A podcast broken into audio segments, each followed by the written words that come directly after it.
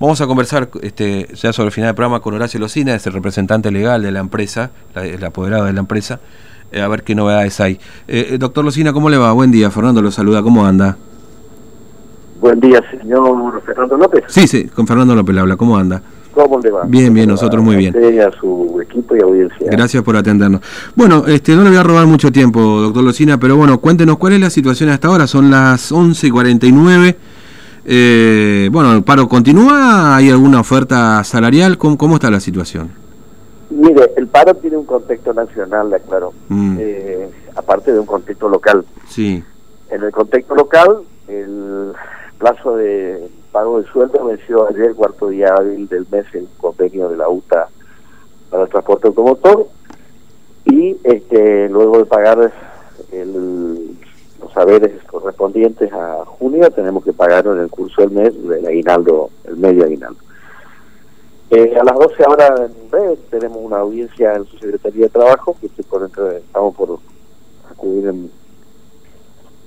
a ese lugar. Y bueno, eh, tenemos una propuesta que mm. vamos a traducirla y pasarle al, al gremio de UTA, que creo que contemplará este, aristas más, aristas menos, las necesidades de los trabajadores, que cobran su sueldo, obviamente. Claro.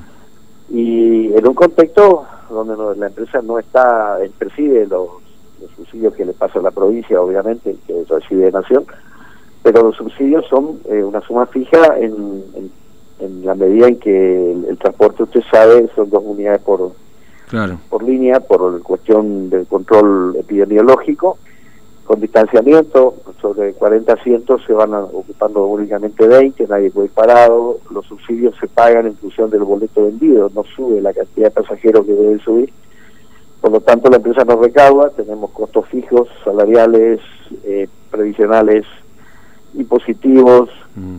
deudas bancarias, porque tuvimos que afrontar otras situaciones de crisis durante estos últimos cuatro años, eh, donde se cambió todo el sistema, gobierno anterior cambió todo el sistema y este gobierno está reviendo, porque esto es a nivel país, claro, no es solamente la empresa tan Formosa. Sí, no, es cierto, es cierto. Es, algo, es un problema nacional, es un problema mundial, porque los países de, todos los países subsidian prácticamente el transporte porque la gente no, no, no, no le alcanza para pagar el costo de movilidad de un transporte público.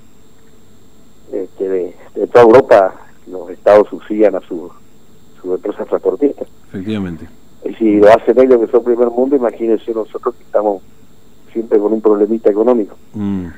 Pero bueno, eh, nosotros creemos que hoy, a media tarde, eh, yo hablé hace un rato en otra radio y la propuesta iba a ser pagar mañana. Es, probable que, en, estos, minutos que quedan nos confirmen que tal vez podamos hacerlo hoy al sueldo. Sueldo, sí. En el, curso de la tarde, ¿no? Porque mm. por transferencias a cuenta de los trabajadores.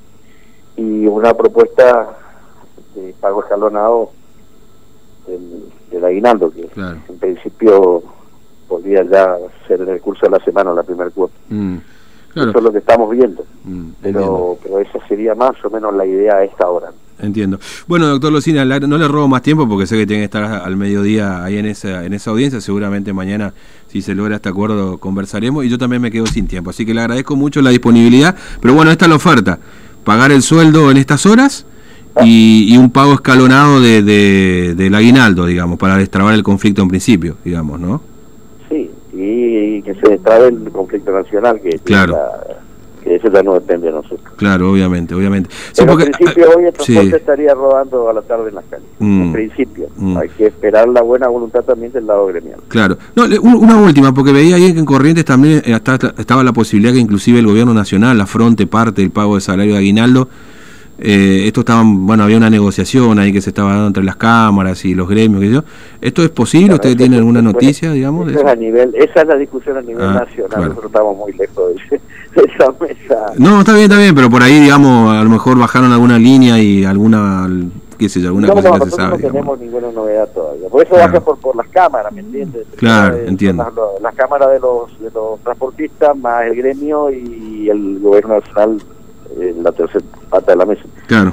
Y después recién baja la noticia a, a, los transportistas y a las diferentes delegaciones gremiales. Mm.